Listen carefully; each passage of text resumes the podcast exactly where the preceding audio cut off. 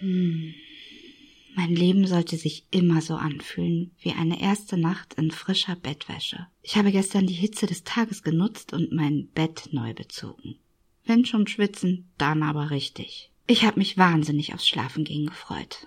Trotzdem bin ich erst sehr spät ins Bett gekommen, denn ich habe mir zum Abendbrot mal wieder Gedanken gemacht. Alles begann nach einem Gespräch. Einem Gespräch, das ich in letzter Zeit immer mal wieder führe. Also nicht ganz genau das mit demselben Wortlaut, auch nicht mit derselben Person, sondern in der Art, der Ablauf des Gesprächs wiederholt sich immer und immer wieder, egal ob schriftlich, telefonisch oder persönlich. Ich wusste nicht genau, warum ich danach so unglücklich war. Ich konnte es nicht richtig zu fassen bekommen. Vor allem, warum ich generell immer plötzlich so unglücklich nach einem Gespräch bin, mich unverstanden, mich ja wertlos fühle, obwohl ich weiß, dass dem nicht so ist. Gestern Abend habe ich die Antwort darauf gefunden. Ich ahnte es ehrlich gesagt schon lange. Die Erkenntnis traf mich, als ich folgenden Dialog in der Serie Suits hörte. Brian, von wo auch immer die liefern, aber das hier ist das beste Masala seit den College-Tagen. Das dritte Mal, dass wir was essen, wenn ich alles zusammenrechne. Und ich weiß nicht, auf welchem College Sie waren. Nicht so wichtig. Ich war in Princeton, aber bevor Sie nach meinem Hauptfach fragen, sage ich gleich... Scheiße.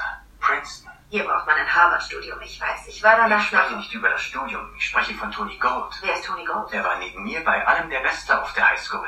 Ich habe immer von Princeton geträumt, aber konnte die Reise zum Vorstellungsgespräch nicht bezahlen. Tony hat mir angeboten, mit seiner Familie mitzufahren. Wieso wurden Sie nicht genommen? Die haben mich nicht abgeholt. Dieses Gespräch hat also nie stattgefunden. Brian, das ist ja furchtbar. Ja, Tja, und ich wette, kaum jemand fällt es auf. Es ist aber ein Sinnbild für einen Dialog, der sich immer und immer und immer wiederholt. Zur Situationsbeschreibung.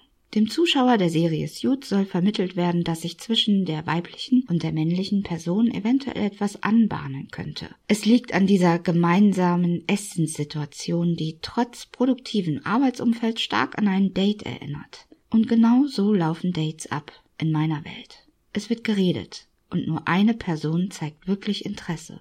Sie. Er sagt, wir haben jetzt schon oft zusammen gegessen, aber ich weiß gar nicht, auf welcher Uni du warst. Ey, netter Versuch, aber frag sie doch einfach. Bitte, wenn du es nicht weißt, stell die Frage. So einfach ist das. Sag nicht, ich weiß gar nicht, auf welcher Uni du warst. Sag, nein, frag, auf welcher Uni warst du eigentlich? Denn diese Frage zeigt dein Interesse und nicht, wie du vielleicht befürchtest, dein Unwissen. Eine Frage ist die Aufforderung, auf etwas zu antworten. Wenn er die Frage stellen würde, sollte ihn auch die Antwort interessieren. Hm.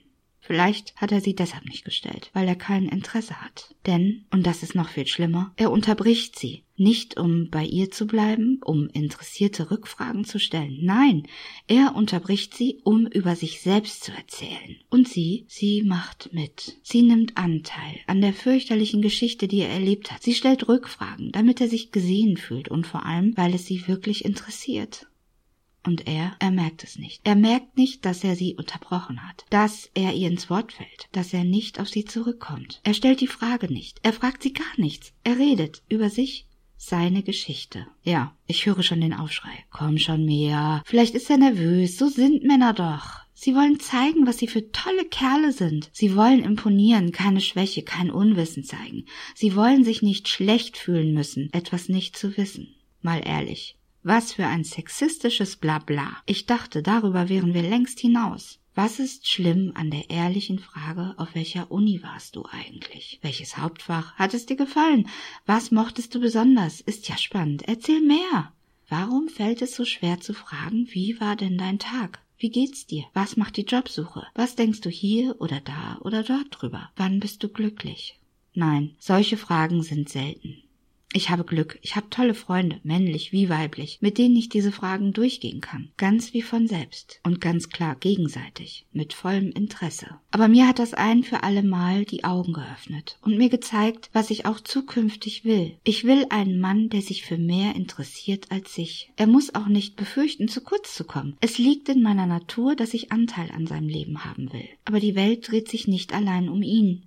Ich muss daran auch einen Anteil finden. Was ich fühle, was ich denke, was ich möchte, muss einen Wert für ihn haben, sonst hat das alles keinen Sinn. Ich bin eine sehr normale Frau, die ihren Wert kennt und ihn nicht mehr verstecken wird. Ich habe ein schönes Leben, das ich um eine Attraktion bereichern möchte. Ich brauche in jeder Beziehung gute Gespräche mit interessanten und interessierten Fragen. Ich suche. Ein Mann ohne emotionales Minenfeld, das erst mühsam von mir entschärft werden muss. Ich heile nicht, ich therapiere nicht. Er sollte angekommen sein. Das bedeutet, dass auch er seinen Wert kennt und nicht mich braucht, um ihn zu bestätigen. Er lässt mich an sich und seinem Leben Anteil nehmen. Gleichzeitig möchte er, genauso wie ich, sein eigenes schönes Leben um eine Attraktion, zum Beispiel mich, bereichern wollen. Und das beinhaltet, dass er sich dafür interessiert, was ich tue, was ich mag. Er will interessante und interessierte Fragen stellen. Und er wird auf meine Antwort brennen. Ja, ich weiß, ich muss auch noch weiter daran arbeiten, dass ich mich nicht immer gleich unglücklich fühle. Schlimmer noch, an meinem Wert zweifle. Ich arbeite daran. Ja, ich arbeite wirklich daran. Diese Erkenntnis war ein wichtiger Schritt. Ich habe auch schon einen Plan fürs Weitermachen. Das würde jetzt den Rahmen dieser Podcast-Folge sprengen. Vielleicht beim nächsten Mal. Eins nehme ich mir vor. Die zweite Nacht in fast noch frischer Bettwäsche beginnt heute früher und ich freue mich drauf.